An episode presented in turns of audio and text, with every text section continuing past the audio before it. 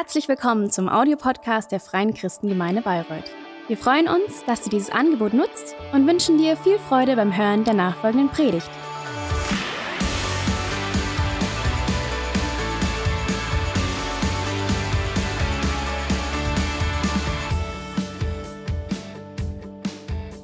Ja, ähm, letzten Sonntag hat unser Manuel ähm, eine neue Predigtserie eingeleitet. Die haben wir genannt Vorsicht Baustelle. Und wir haben uns das ambitionierte Ziel gesetzt, an insgesamt fünf Sonntagen mit euch gemeinsam durch den kompletten Korintherbrief durchzugehen. Und wer den schon mal von euch gelesen hat, der denkt, so seid ihr verrückt, das geht gar nicht. Und ja, es geht auch wirklich nur mit Gottes Gnade. Und wir können auch nicht auf alles eingehen, aber wir wollen euch vor allem Mut machen. Wir haben das letztes Jahr im Frühjahr erlebt. Da haben wir, als wir in den Lockdown gegangen sind, den Jakobusbrief ähm, durchgegangen. Und es war so, also wirklich so großartig, weil wir so stark empfunden haben, dass das, was da in diesem Brief steht, so aktuell und, und so in die Zeit rein ist, in die Situation. Und ähm, das erlebt man immer wieder, wenn man einfach mal die Bibel aufschlägt und, und mal so ein paar Verse liest, ähm, dass Gott direkt zu einem spricht, weil Gottes Wort ist lebendig und wirksam und aktuell. Und ähm, ja, Manuel hat uns Korinth vorgestellt, diese Stadt zur damaligen Zeit, eine, eine noch sehr junge, eine aufstrebende, reiche Stadt, Multikulti. Es kamen viele unterschiedliche Leute ähm, dorthin, 100.000 Einwohner, für uns heute ja so eine mittelgroße Stadt. Damals war das eine Metropole. Ich glaube, Manuel hat es mit New York verglichen. Ähm, ja, aber es war ein Ort, wo viele eine zweite Chance suchten, wo viele sich irgendwo sozialen Aufstieg erhofft haben. Viele freigelassene Sklaven, die jetzt irgendwie ähm, so ihren Weg gingen und ähm, ja, es waren ganz unterschiedliche kulturelle Strömungen da, ganz viel Griechisches und Römisches und, und Kult. Es gab einen großen Aphrodite-Tempel, das war die Liebesgöttin und ähm, ja, jetzt kam all das auch in dieser ersten Kirche zusammen. Und wir haben manchmal so eine Vorstellung von der ersten Kirche, so, oh, da war alles noch gut und schön und so, wie es sein sollte. Und wir sind ja so weit weg von dem, wie, wie das im Neuen Testament damals gewesen ist, Pustekuchen. Lies den Korintherbrief, ähm, dann wirst du ziemlich schnell merken, dass auch schon die erste Gemeinde alles andere als perfekt gewesen ist. Also willkommen im Club. Ähm, wie gesagt, mitten in dieser Metropole, diese Kirche, ähm, wo es eben auch tatsächlich große Unterschiede gab. Es gab Junge und Alte, es gab Juden, die zum Glauben an Jesus gekommen sind, es gab Heiden, äh, die zum Glauben an Jesus gekommen sind, es gab sehr reiche, wohlhabende Leute, die nicht selber arbeiten mussten, die hatten ihre Leute, ihre Diener, dann gab es Sklaven, äh, die arm waren. Und jetzt auf einmal in der Gemeinde ähm, kam es immer wieder auch zu Spannungen und zu Auseinandersetzungen. Und dann gab es einige Leute, die sagten, oh, wir, wir mögen den Paulus, der hat schließlich die Gemeinde gegründet und das ist unser Apostel. Und andere sagten, ach nee, Paulus, der kann gar nicht so gut reden, der ist doch nicht beeindruckend in seiner Erscheinung. Ähm, wir halten uns zu Apollos, der ist, der hat was drauf, weil in Korinth war es tatsächlich so, ähm, dass man versuchte, etwas zu sein, etwas darzustellen. Sozialer Status, öffentliche Anerkennung war mega wichtig. Da hatte jeder sein Instagram-Profil und versucht da so viele Follower wie möglich irgendwie hinzukriegen und sich von seiner besten Seite zu präsentieren. Ähm, und ähm, es gab auch Wettkämpfe und Wettbewerb, Sport. Man, man war ständig dabei, sich zu messen.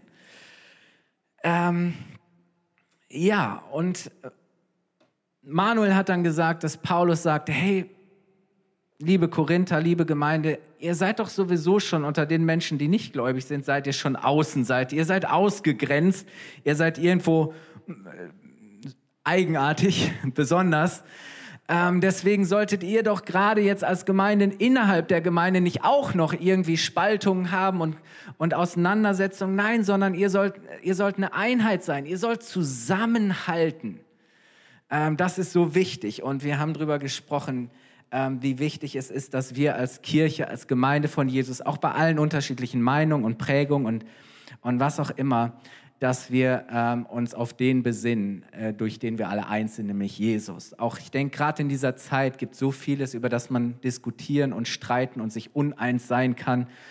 Lässt man sich impfen oder nicht? So, die einen sagen, impfen ist der höchste Ausdruck von christlicher Nächstenliebe und andere sagen, nee, nee, also das ist irgendwie ein Ausdruck von mangelndem Gottvertrauen. Du kannst ja aus allem irgendwie ein Thema machen, oder? hey, wollen wir nicht einfach Jesus groß machen und Jesus ehren und unseren Auftrag leben und uns gegenseitig ermutigen und anfangen und Gott vertrauen, dass er uns da als seine Kirche auch gut durchbringt. Amen. Gut, dann fangen wir mal an. Heute geht es um 1. Korinther 5 bis 7, Kapitel 5 bis 7. Keine Sorge, ich lese es nicht komplett vor. Ähm, heute geht es darum, dass Paulus mit den Korinthern darüber spricht, was ihre ähm, Berufung als Kirche ist, als Christen.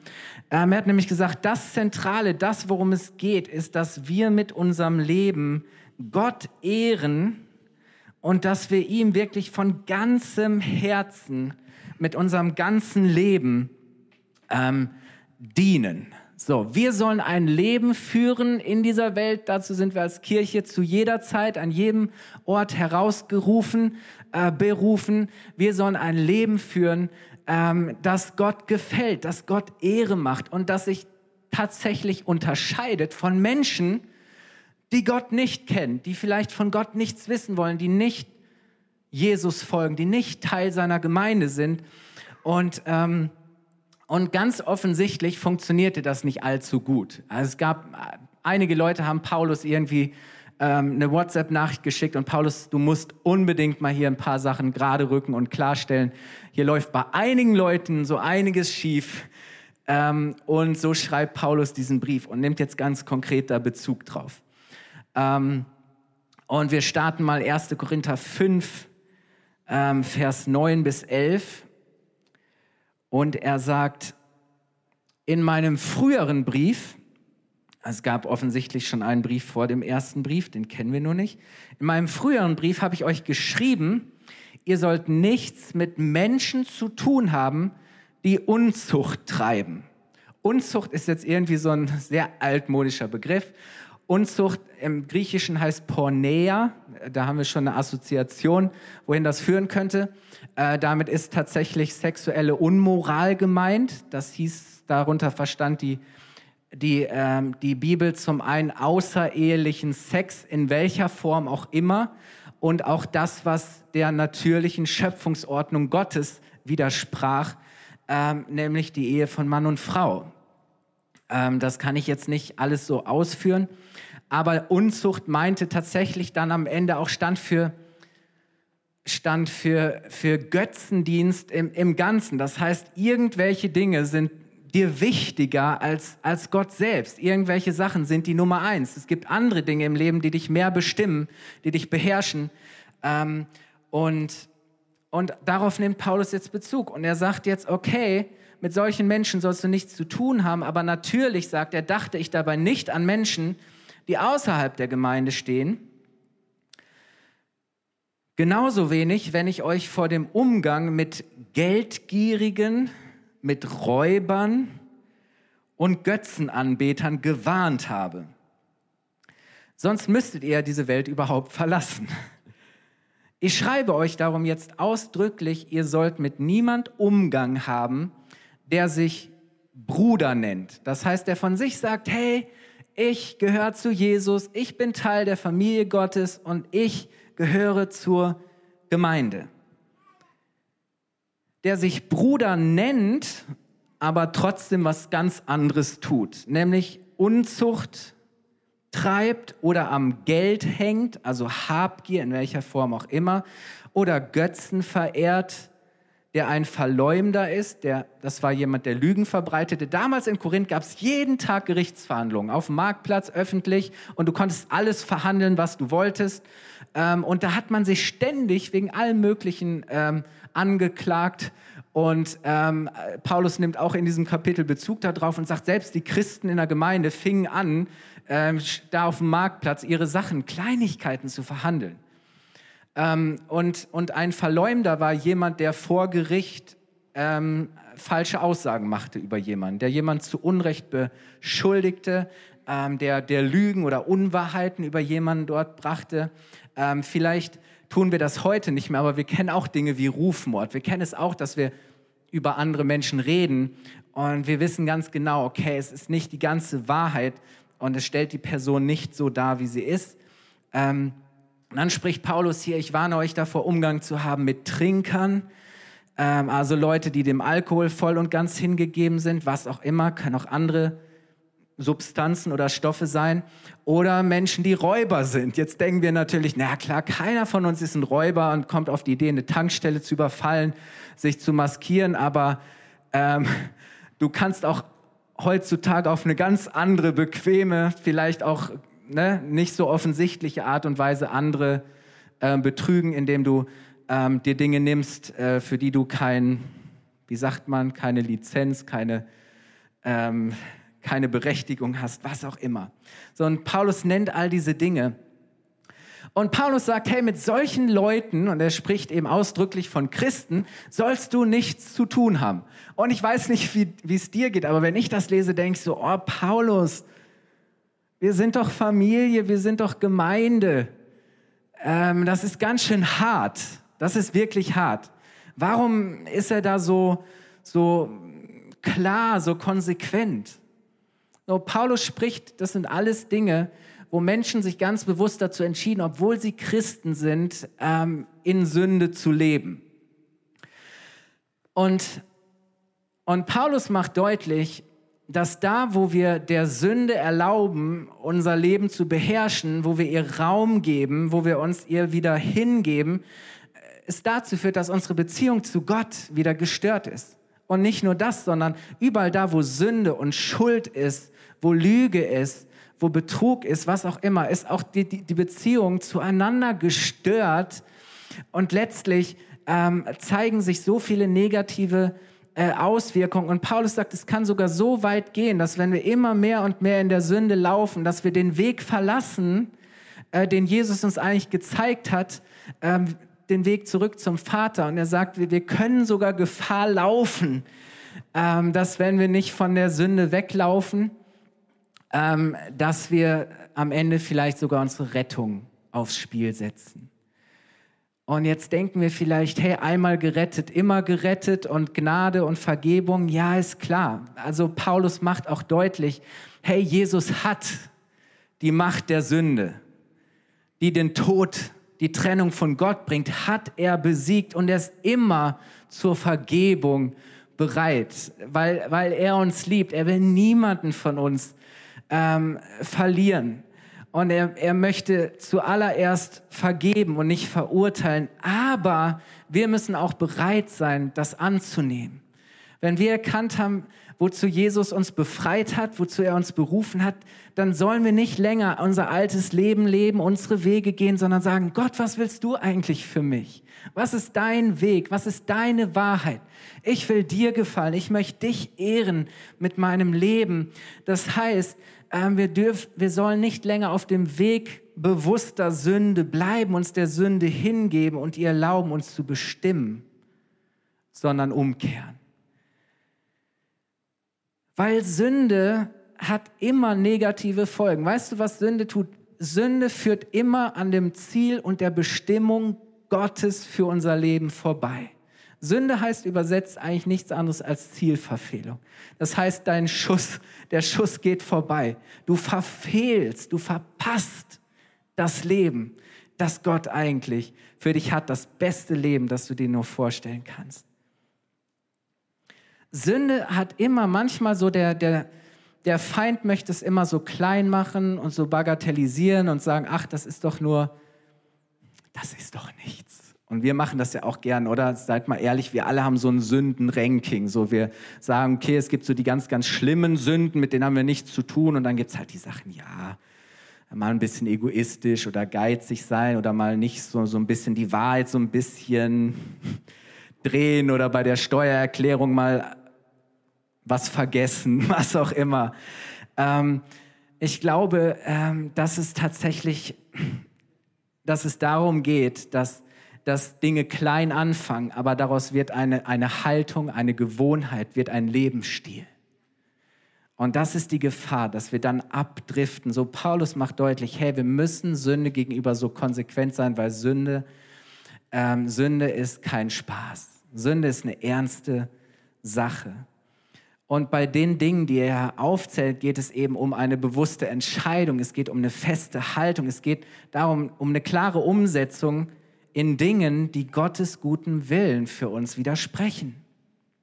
Unzucht, Habgier, Götzendienst, Lüge, was weiß ich, welchen Dingen wir uns hingeben, wovon wir uns abhängig machen oder andere berauben, uns bereichern. Ähm, all das, wo wir die Quelle unserer, die, die Quelle unserer Zufriedenheit, die Quelle unserer Erfüllung nicht in Gott suchen, sondern in anderen Dingen. Das ist eigentlich das, worum es geht.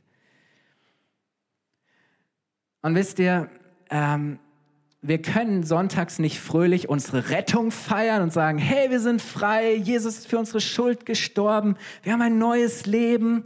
Wir, wir können nicht sonntags einfach Gottes Güte und Gnade besingen und dann am Montagmorgen die ganze Woche über fröhlich weiter sündigen. Weil, hey, Jesus ist für unsere Schuld gestorben, er hat einen Preis bezahlt. Und Gnade ist nie etwas Billiges, sondern wir wissen das zu schätzen weil Jesus sein Leben dafür gegeben hat.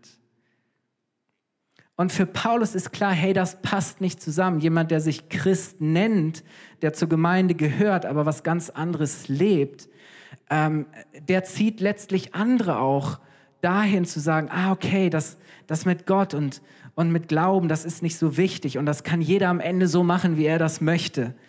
Ähm, nein, er sagt, hey, ähm, er geht so weit zu sagen, wenn jemand bewusst in klarer Sünde weiterlebt, dann sollte es etwas sein, das uns ernsthaft traurig macht. Er sagt, darüber solltet ihr in Trauer sein. Es sollte was sein, was euch, euch Schmerzen macht, ähm, was euch Kummer macht, wo, was euch beschämt. Warum beschämt? Weil letztlich als, als Gemeinde von Jesus zeigen wir der Welt doch, wie Jesus ist. So was für ein Bild geben wir ab? Ist es ein Bild, das, das Jesus ehrt und das ihm entspricht oder etwas, wo wir sagen müssen, nee. Und er sagt, hey, wenn das so ist, dass jemand klar in Sünde lebt, eben, dann, dann soll es etwas sein, das uns was ausmacht. Und ganz ehrlich, ich habe mich gefragt, ist das heute noch so? Habe das Gefühl, auch unter uns Christen und in der Gemeinde ist Sünde schon so akzeptiert ist es schon so normal geworden, dass es uns irgendwie auch gar nicht mehr, dass es uns gar nicht mehr so trifft oder berührt. Das ist jedenfalls oft mein Eindruck. Haben wir uns vielleicht schon so dran gewöhnt? Und wie oft pass versuchen wir dann, die Wahrheiten Gottes, die nicht mehr so in unserer Zeit passen, die vielleicht gesellschaftlich nicht mehr akzeptiert sind, die uns vielleicht gerade nicht in unser Lebenskonzept passen, wie oft versuchen wir dann, die Wahrheit so ein bisschen zu verdrehen und anzupassen und quasi zu sagen, hey, ich habe meinen Lebensstil und jetzt versuche ich die Bibel daran so ein bisschen anzupassen. Aber ich sage dir was, die Bibel ist Gottes unveränderliches Wort. Es ist seine Wahrheit, es wird seine Wahrheit bleiben und sie ist dazu da, dass sie uns verändert. Dass wir unser Leben an dieser Wahrheit ausrichten und nicht sagen, naja, wir müssen das Wort Gottes jetzt irgendwie zurechtbringen, dass es irgendwie wieder passt. Und davor warnt Paulus. Und er bezieht sich da eben auch auf einen konkreten Fall von Unzucht. Da war nämlich ein Mann, der mit der Frau seines Vaters zusammenlebte. Das ist dann seine Stiefmutter, genau. Ein Mann, der mit seiner Stiefmutter zusammenlebt. Und Paulus sagt, hey, das ist sogar in Korinth, das ist sogar unter, unter Menschen, die Gott nicht kennen, eine absolute Schande. Das geht gar nicht, das ist ein Skandal. Aber in der Gemeinde regte sich offensichtlich keiner darüber auf, wurde es einfach toleriert. Es war keiner da, der sich verantwortlich fühlte, der bereit war, diese Person äh, zu konfrontieren, ähm, zu korrigieren, sie daran zu hindern, ihr zu helfen, sich darum zu bemühen, dass diese Person von diesem falschen Weg wieder umkehrt. Und Paulus sagt, hey, das sollte es sein, dass wir so traurig und dass es so einen Schmerz in uns auslöst, dass wir uns bemühen, aus Liebe, weil wir diese Person nicht verlieren wollen, äh, weil wir sie davor bewahren wollen, ähm, dass sie unter, unter sowas, unter eine falsche Herrschaft kommt, zu sagen, hey, wir wollen, wir wollen sie nicht verurteilen, aber wir wollen sie zurechtbringen. Und Paulus sagt, hey, wenn all das nichts hilft, diese Person nicht einsichtig ist, wenn diese Person trotzdem, dass sie es besser weiß, ähm, sagt, ich entscheide mich aber dazu, dass ich da gegen Gottes Willen leben will, sagt Paulus, in letzter Konsequenz muss das für uns bedeuten, diese Person aus der Gemeinschaft auszuschließen. Und das, ihr Lieben, das macht man nicht gerne, oder?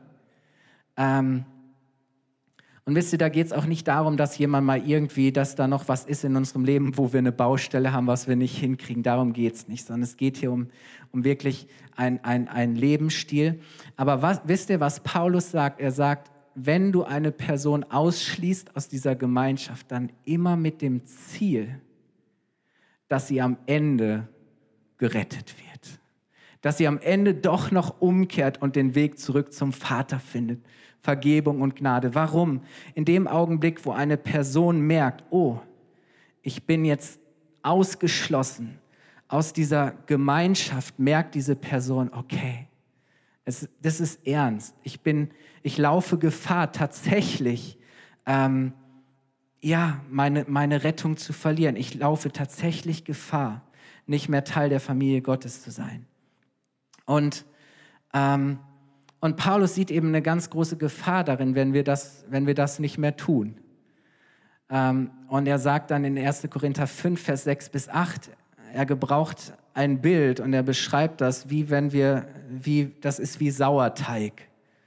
Das ist wie etwas, das sich immer mehr ausbreitet. Er sagt, habt ihr vergessen, dass schon die kleinste Menge Sauerteig den ganzen Teig durchsäuert? Macht es daher so, wie man es vor dem Passafest macht. Das Passafest feierte das Volk Israel zum allerersten Mal, als Gott sie damals aus der Sklaverei, der Gefangenschaft in Ägypten befreit hat. Und er sagt, hey, ähm, ich werde die Sünde und die Schuld Ägyptens richten. Aber wenn ihr ein Lamm schlachtet, wenn ihr sein Blut an eure Türpfosten streicht, dann wird Gottes Gericht an euch vorübergehen. Ihr werdet gerettet werden. Ich werde euch herausretten aus Ägypten und ich werde euch hineinführen in das verheißene Land in ein neues Land. Ich werde euch ein neues Leben schenken. Das ist ein Bild dafür, dass, dass dadurch, dass Jesus für uns gestorben ist, sich für uns geopfert hat, durch sein Blut wir reingewaschen sind von aller Schuld, dass er uns herausgeholt hat aus der, aus der Sünde, aus dem Tod und dass er uns ein neues Leben geschenkt hat. Und wisst ihr, in dieser Nacht normalerweise aßen sie tatsächlich ähm, Brot mit Sauerteig. Aber dieser Sauerteig, der, muss, der brauchte halt ein bisschen Zeit, bis das alles durch war. Und er sagt, nee, nee, jetzt muss das schnell gehen. Und klar, so, ihr werdet an diesem Passafest jetzt ungesäuerte Brote essen. Und diese Tradition haben sie übernommen. Und immer wenn sie Jahre, Jahrzehnte, Jahrhunderte dieses Passafest feierten, musste jeder Krümel, der irgendwo noch unterm Esstisch war, an ungesäuertem Brot, noch das kleinste, äh, Sauer, Sauerbrot, genau, musste raus. Und ich weiß nicht, wie es dir geht, gerade wenn du Kinder hast unterm Küchentisch, es sind immer Krümel da. Aber er sagt, hey, du musst richtig reinmachen. Das muss alles raus. Und er sagt, warum? Weil wir feiern unsere Errettung und deshalb, Vers 8, wollen wir nicht mit dem alten, dem durchsäuerten Teig feiern, dem Sauerteig der Bosheit und der Schlechtigkeit, sondern mit dem neuen, mit dem ungesäuerten Brot der Reinheit und der Wahrheit. Das ist, was wir feiern. Das ist unser Fest.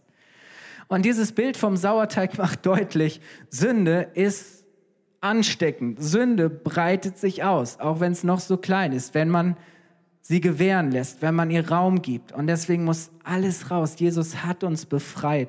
Er hat uns gereinigt und wir sollen dieses neue Leben in Freiheit, äh, wir sollen dieses neue Brot genießen. Und jetzt gab es in der Gemeinde zwei Gruppen. Mal schauen, wo du dich einsortierst. gab es zwei Gruppen, die ganz unterschiedlich äh, darauf reagiert haben und damit umgegangen sind, äh, mit diesem Problem von, okay, wie gehe ich denn mit Unzucht um und mit Sünde. Ähm, und da gab es die eine Gruppe, ähm, die spricht Paulus direkt an in 1. Korinther 6, Vers 12 bis 13. So, es gab so einen geflügelten Satz und der hieß, es ist alles erlaubt. Ich kann alles machen, sagt ihr. Das mag stimmen, aber es ist nicht alles gut. Mir ist alles erlaubt, ja, aber ich will mich nicht von irgendetwas bestimmen oder beherrschen lassen. Ihr schreibt auch, das Essen ist für den Bauch und der Bauch für das Essen. Und beides hat Gott ja sowieso zur Vergänglichkeit bestimmt. Alles, was irgendwie materiell ist und unser Körper verfällt auch. Also kommt es auch nicht drauf an. Und wenn ich Hunger habe, dann will ich fressen. Wenn ich Hunger habe, dann will ich hier, ähm, will ich meinen mein, mein, mein, mein Hunger befriedigen. So, das war ihr Lebensmotto. Und ähm, die Bibel gebraucht da einen sehr altmodischen Begriff, der nennt sich Zügellosigkeit. Das heißt, du, du führst ein völlig unbeherrschtes Leben. Und sobald irgendeine Versuchung, eine Begierde, ein Wunsch kommt, sagst du, hey, das werde ich erfüllen. Jeden Hunger, jedes Bedürfnis, jede Lust, jede Leidenschaft werde ich befriedigen. Ich werde mir jeden Wunsch erfüllen. Ähm, Hauptsache, es fühlt sich gut an. Hauptsache, es macht mir Spaß und Freude. Hauptsache, ich muss auf nichts verzichten. Und dieses alles ist mir erlaubt, das kennen wir doch heute auch, oder? Das ist, wie wir leben, oftmals zu sagen, heute auch in unserer Gesellschaft, anything goes. Alles, alles geht. Alles ist okay. Hauptsache, es ist für dich okay. Oder wir kennen diesen, diesen, diesen, diesen, diesen, diesen Satz, living with no regrets. So, leb, mach, was du willst, ohne es zu bedauern, ohne ein schlechtes Gewissen zu haben, weil Hauptsache, du bist happy und der Rest ist egal. Zu sagen, hey, ja, ja, Versuchung ist doch verlockend und schön und macht Spaß und deswegen gebe ich der Versuchung sehr gerne nach. Das ist dieser Lebensstil, zu sagen, hey, ich lebe für meinen Körper und alles, was ich will, das werde ich mir erfüllen. Ähm, ich habe Freiheit, alles zu tun. Und das ging jetzt auch zu sagen, hey, es wird auch keine Konsequenzen haben. Ist eh alles egal, alles nur körperlich. Und das ging bei den Korinthern so weit, dass sie sogar die Männer zu, den, zu diesem Aphrodite-Tempel gingen, das war die griechische Liebesgöttin, ähm, und dass sie die Dienste der Tempelprostituierten in Anspruch nahmen. Das heißt, in dem Augenblick, wo ihr Körper sagte, hey, ich habe sexuelles Verlangen, ich habe Lust und das konnte jetzt irgendwie nicht so befriedigt werden, dann sind sie halt ins Bordell gegangen. Und es war für sie gar kein Problem zu sagen, okay, dann gehe ich als Christ halt in den Puff. So würde ich es heute vielleicht sagen. Ja, ist ja so. Und wisst ihr, für sie war, war Sex nur ein, ein rein körperlicher Akt. Es waren einfach, naja, okay, es sind ein paar biochemische Prozesse und es ist ja nur eine Begierde und die kann ich stillen. Ähm, für sie war es einfach nur eine erotische Begegnung. Und das war damals gesellschaftlich absolut akzeptiert. Also als Mann war es okay, wenn du einfach da mal hingingst ähm, und diese Dienstleistung in Anspruch genommen hast. Das war Mainstream. Ja, und ich glaube, heutzutage sind so viele Dinge auch akzeptiert, gesellschaftlich, auch kulturell, aber das heißt ja noch lange nicht, ähm, dass es gut und dass es richtig ist. Und Paulus sagt, ja, ja, ihr habt schon recht, Gott hat uns den Körper geschenkt ähm, und ähm, Gott hat uns auch Freiheit gegeben und ja, letztlich wird unser Körper eh verfallen und wir kriegen einen neuen Körper. Aber dann sagt Paulus in 1. Korinther 6 ab Vers 13, aber es bedeutet nicht, dass Gott uns den Körper gab, damit wir sexuell unmoralisch leben. Vielmehr wurde auch unser Körper zum Dienst für den Herrn geschaffen. Deshalb ist es Gott nicht gleichgültig, nicht egal, wie wir damit umgehen. Und jetzt sagt er, als, als wäre das müssen die das wissen. Er sagt, wisst ihr denn nicht, dass auch euer Körper zum Leib von Jesus Christus gehört? Es sagt Paulus, hey, nicht nur dein Herz, nicht nur deine Seele, nicht nur dein Geist gehört Christus, sondern auch dein Körper gehört Christus. Er ist auch Herr über deinen Körper. Du bist auch Teil, auch dein Körper ist Teil seiner Gemeinde. Und ich höre immer wieder heute so dieses Statement zu sagen, hey, mein Körper gehört mir. Und ich mache mit meinem Körper, was ich will und wie ich will und es ist egal. Und ähm, wenn in meinem Körper ein ungeborenes Kind ist, das ich nicht haben will, dann werde ich halt entsprechend einen chirurgischen Eingriff vornehmen lassen, weil ich habe ein Selbstbestimmungsrecht. So, mein Körper gehört mir. Und das leben wir auch in ganz vielen anderen Dingen. Und dann sagt er aber, hey, wollt ihr wirklich den Leib von Christus, also sagt, unser Körper ist der Leib von Christus, mit dem einer Prostituierten vereinigen? Niemals. Denn wer sich mit einer Prostituierten einlässt, der wird ein Leib mit ihr, er wird eins mit ihr. Ist euch das nicht klar? Es heißt ja schon in der Heiligen Schrift von Mann und Frau, die zwei werden eins sein mit Leib und Seele.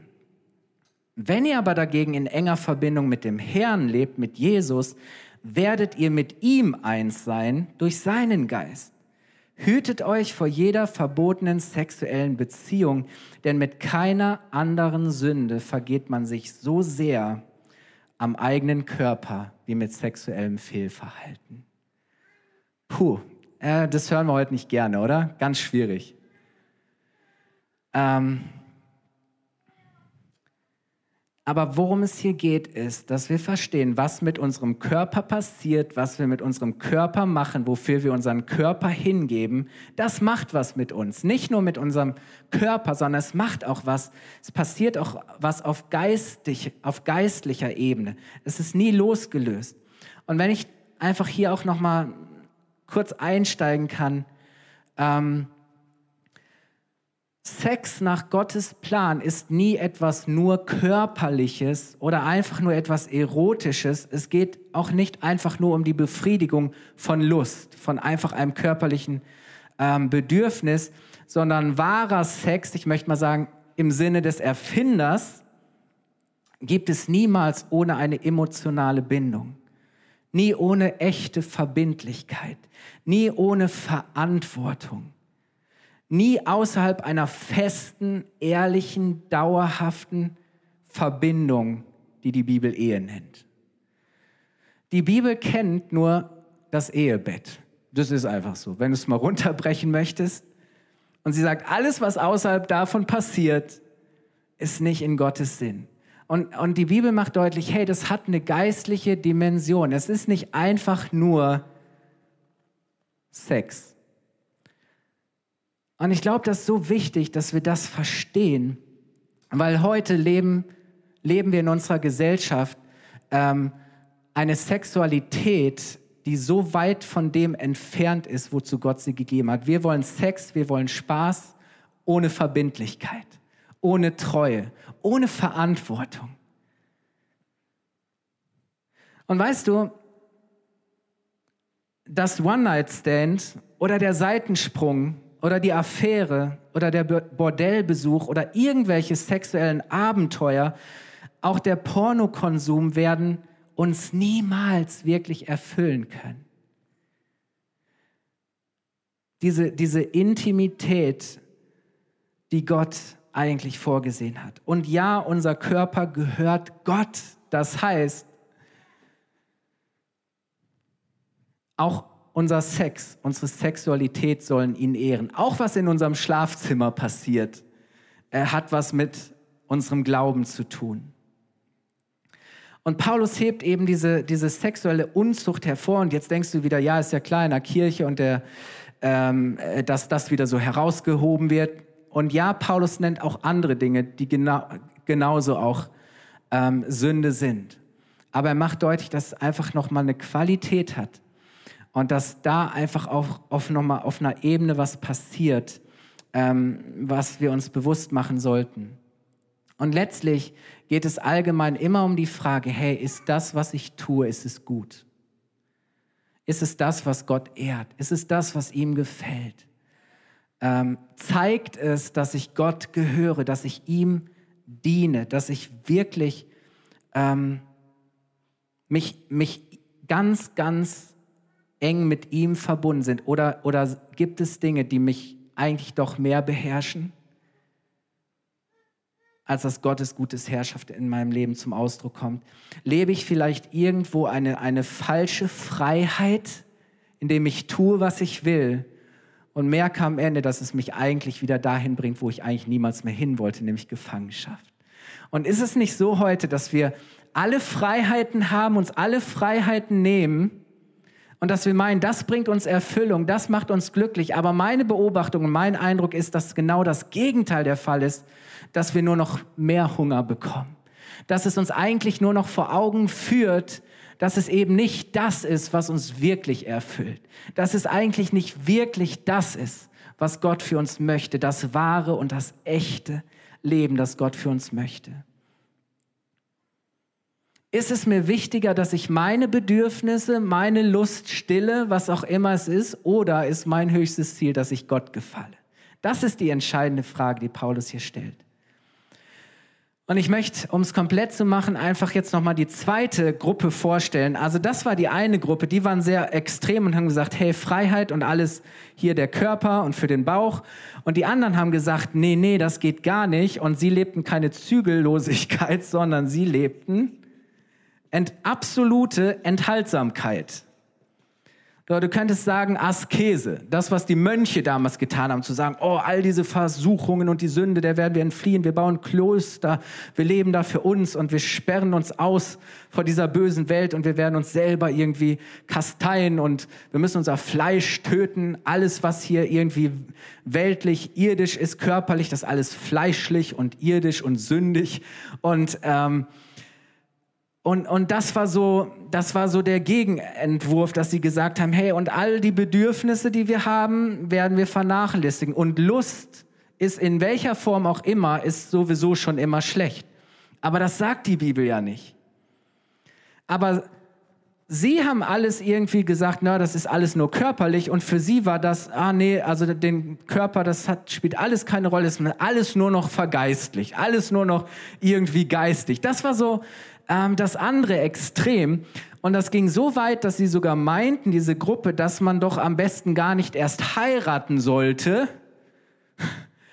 Und dass, wenn man verheiratet ist, man doch möglichst auch ähm, enthaltsam leben sollte. Das heißt, dass auch in der Ehe und in dieser Beziehung äh, man so die, die körperlichen, natürlichen, sexuellen Bedürfnisse irgendwie unbeachtet lassen sollte. Dass das nicht so wichtig ist. Ähm, so sie lebten von diesem Verzicht und, und dieser Leibfeindlichkeit. Ähm, und jetzt kommt Paulus und er, Paulus war ein überzeugter Single. Das war damals schon mal nicht das Ideal, weil das Ideal war tatsächlich, dass man heiratet und Familie hat. Er war überzeugter Single und das Interessante ist, er lebt das, versteht das für sich als ein göttliches Geschenk, eine Gabe und er lebt das, er, er, er lebt das als eine Berufung. Und dann fängt er an und er betont so die ganzen Vorteile der Ehelosigkeit.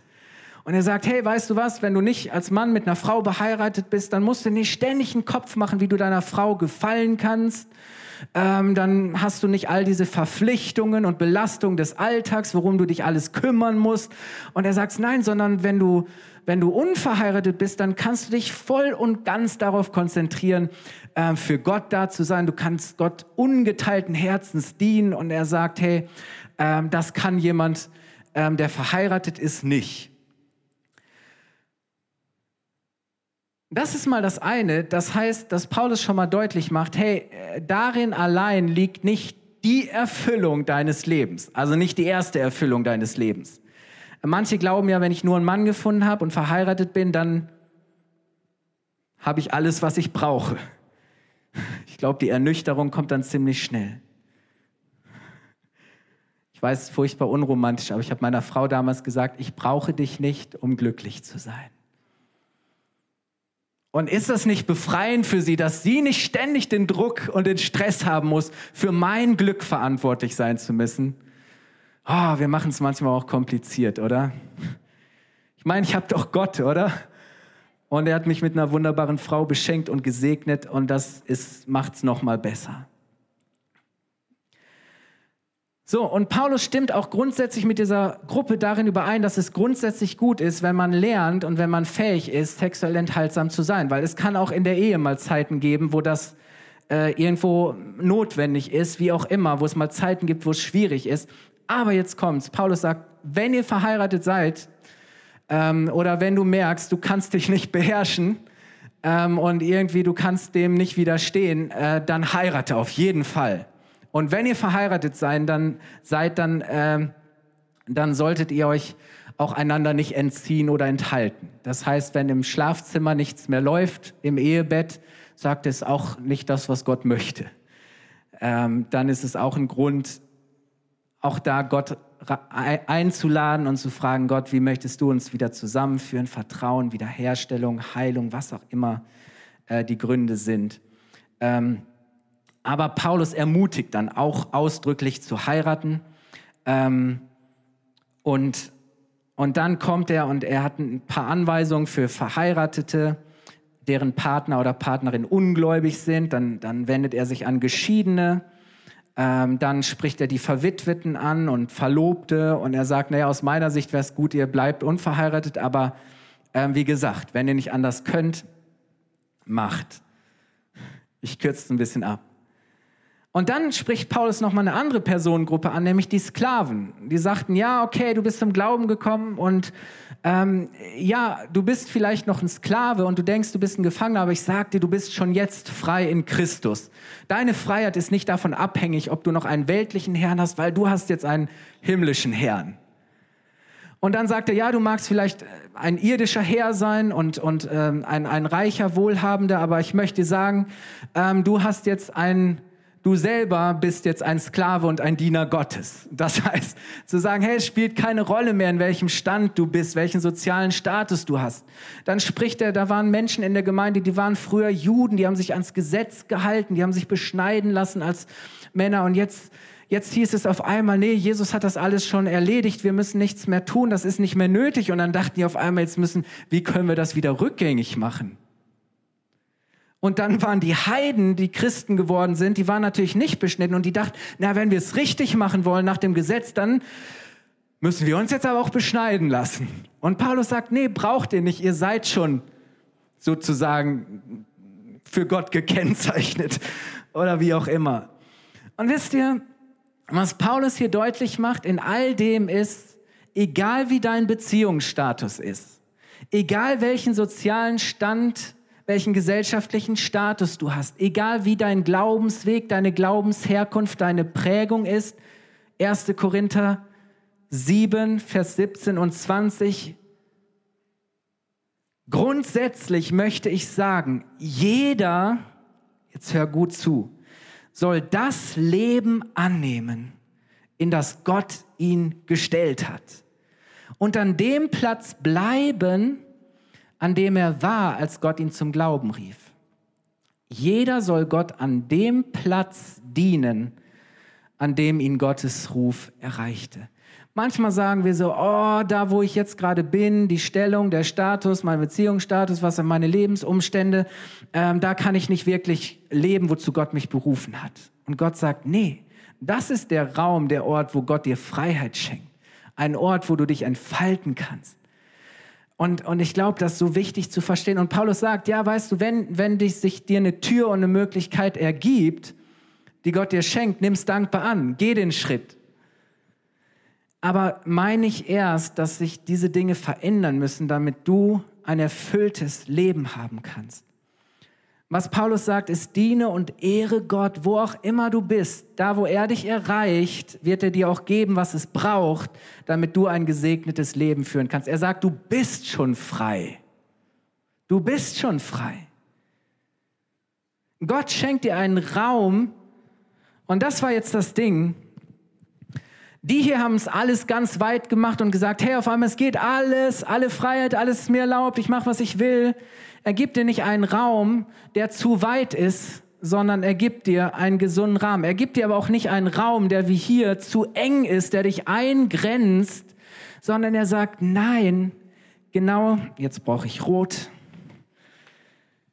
Weißt du, du hast ein erfülltes Leben, Das beste Leben, das du haben kannst, der beste, der gesunde Rahmen und der Raum, wo du gesund wachsen und dich entwickeln kannst und all das sein und werden kannst, wozu Gott dich längst schon berufen hat, ist, wenn du sagst, egal wo ich bin, egal was ich gerade mache, was ich habe, ich werde Gott ehren. Ich werde ihm dienen. Und wisst ihr, manchmal denken wir so, hey, oh, wenn ich das lebe, wenn ich mich auslebe, dann ist mein Leben im Plus. Aber wie viele Menschen spüren ganz tief in ihrem Herzen das Minus, das Vakuum, weil nur Gott das füllen kann. Oder manche sagen, oh, ich muss es selber schaffen und mich beschneiden und enthalten und, und kämpfen und gegen meinen Körper und, und weißt du, wie sich das anfühlt? Wie ein, auch wie ein Minus. Auch wie ein Minus. Aber weißt du, Jesus ist gekommen, um uns einen, einen Raum zu schenken, um uns eine Freiheit hineinzuführen, wo aus unserem Minus ein Plus wird. Wenn du, egal wo du bist, auch wenn es manchmal schwierig ist, sagst, hey, ich werde Gott ehren, ich werde Gott dienen, ich werde Gott treu sein, ich will ihm zuallererst gefallen, dann ist dein Leben niemals im Defizit, sondern du bist immer im Plus. Verstehst du das? Dann bist du niemals benachteiligt, sondern du bist privilegiert. Weißt du? Die Welt will uns sagen, hey, wenn du das nicht lebst, deine Freiheit, dann hast du ein kleines, enges Leben und du bist zu bemitleiden. Und wenn, wenn du das lebst sowieso, dann kannst du dir selber leid tun. Aber ich möchte sagen, wenn du hier lebst in Gottes Willen, dann bist du niemals zu bemitleiden, sondern du bist zu beglückwünschen. Du bist absolut zu beglückwünschen. Du bist nicht benachteiligt, sondern du bist privilegiert, weil Gott dich segnen wird. Wie wir leben zählt. Ihr Lieben, lasst uns aufstehen. Ich möchte die letzten Worte Paulus überlassen. Und wir lesen das zu Ende. 1. Korinther 7, Vers 29 bis 32. Da sagt Paulus, eines ist sicher, liebe Brüder und ich ergänze Schwestern, die Zeit, die noch bleibt, ist kurz. Hey, ganz ehrlich, ja, wer weiß schon, wie lange wir noch haben, wie viel Zeit du hast. Es ist kurz, kostbar. Gott hat dir eine bestimmte Zeit geschenkt. Sie ist kurz und deshalb sollen, jetzt führt er einige Beispiele auf, die Männer ihre Ehe nicht zu ihrem wichtigsten Lebensinhalt machen. Du lebst nicht nur für deine Partnerin oder deine Frau, sondern zuallererst leben wir für Gott und du wirst merken, dass das Zusammenleben mit deiner Frau viel besser funktioniert. Er sagt, weder Traurigkeit, ich ergänze Bedauern, noch Freude zu sagen, oh, ich bin Freude und zufrieden. Wie schnell kann ich bequem werden? Oder Wohlstand zu sagen, ach, ich habe doch schon alles, ich brauche doch nichts ich brauche Gott nicht. Oder Wohlstand sollen jemanden davon abhalten, Gott mit allen Kräften zu dienen. Hey, egal wo du bist, was du hast, was du machst, das Allerwichtigste ist, nichts soll dich davon abhalten, Gott mit allen Kräften zu dienen. Und dann sagt er, wer häufig mit den Angelegenheiten dieser Welt in Berührung kommt, zu schaffen hat, ja, der sollte und der darf sie nutzen, aber ohne sich an sie zu binden. Und weißt du, das Ding ist nicht, dass Gott sagt, du darfst nichts besitzen. Er sagt nur, diese Dinge, die du besitzt, dürfen dich nicht besitzen. Das ist der Unterschied. Er sagt, du darfst sie nutzen, aber du sollst dich nicht an sie binden, denn die Welt und alles, was zu ihr gehört, wird vergehen. Es hat keinen Bestand ich möchte, dass ihr in allem, was ihr tut, von den Sorgen dieses Lebens frei seid. Hey, worum sorgen und kümmern und denken und machen und zermartern und quälen wir uns? Und Gott sagt, hey, all das spielt gar keine Rolle mehr. Du bist frei. Du darfst einfach mir gefallen und leben, wozu ich dich berufen habe. Hey, das ist wahre Freiheit von den Sorgen dieses Lebens frei seid. Und deswegen, ich fasse es zusammen. Hey, Gott ermutigt dich, deine Berufung dankbar anzunehmen. Hey, wie wäre es, wenn du heute sagst, ich werde meine Berufung dankbar annehmen. Ich werde bleiben in dem Stand, in dem ich gerade stehe. Gott erreicht mich.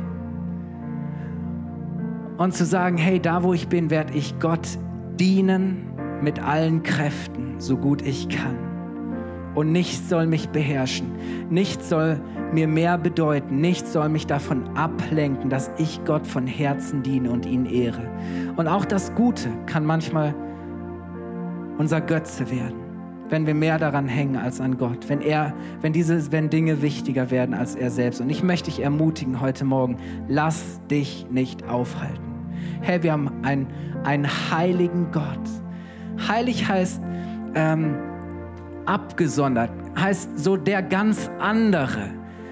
Ähm, dass das Wort, das da eigentlich steht, ist Gewicht. Gott hat Gewicht. Gott ist das wertvollste, kostbarste, das Wichtigste, das du haben kannst. Und Gott sagt, ich bin heilig und ihr, die ihr zu mir gehört, ihr sollt heilig sein, wie ich heilig bin. Hey, ist das nicht großartig? So früher, da hat man gesagt, Heiligung, das ist so wichtig. Gott ehren, das ist heute irgendwie so aus der Mode gegangen. Aber wie wäre es, wenn wir sagen, hey, Heiligung ist, ist cool. Ich glaube, wir brauchen das. Und ich mache jetzt keinen Aufruf, das Lobpreisteam ist vorne. Und wir haben das heute im ersten Gottesdienst schon so gemacht. Wenn du sagst, ich, ich habe bisher ohne Gott gelebt, ich habe am Ziel Gottes für mein Leben vorbeigelebt, aber jetzt möchte ich mein Leben Gott anvertrauen. Jesus soll der Herr meines Lebens sein. Ich möchte Teil seiner Familie, seiner Gemeinde werden. Dann kannst du dieses nächste Lied zu, einfach zu deiner Antwort machen. Wenn du sagst, ja, ich gehöre schon dazu, ich nenne mich Christ und ich bin vielleicht auch Mitglied einer Gemeinde, vielleicht dieser Gemeinde, aber mein Leben ist eigentlich was ganz anderes. Dann kannst du auch ganz neu sagen, Herr, heilige mich, reinige mich. Hol du mich wieder neu raus und führe und leite du mich, so wie du möchtest. Ich möchte die Berufung leben, die du mir gegeben hast.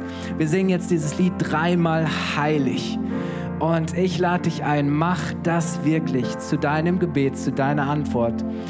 Und dann, ähm, ja, glaube ich, dass ich dir heute genug zugemutet habe. Ich habe ein bisschen überzogen, aber ich glaube, manchmal ist es wichtig, dass wir einfach das Wort Gottes mal sprechen lassen. Amen.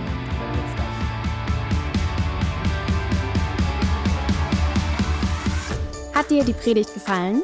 Gerne kannst du sie mit Freunden teilen oder uns einen kurzen Kommentar hinterlassen. Noch mehr würden wir uns aber freuen, dich persönlich kennenzulernen. Du bist herzlich eingeladen, einen unserer Gottesdienste am Sonntag zu besuchen. Alle Infos findest du unter www.fcg-bayreuth.de. Dort kannst du uns auch eine persönliche Nachricht schreiben, wenn du mehr über ein Leben mit Jesus erfahren möchtest oder andere Fragen zum christlichen Glauben hast. Bis zum nächsten Mal. Ade!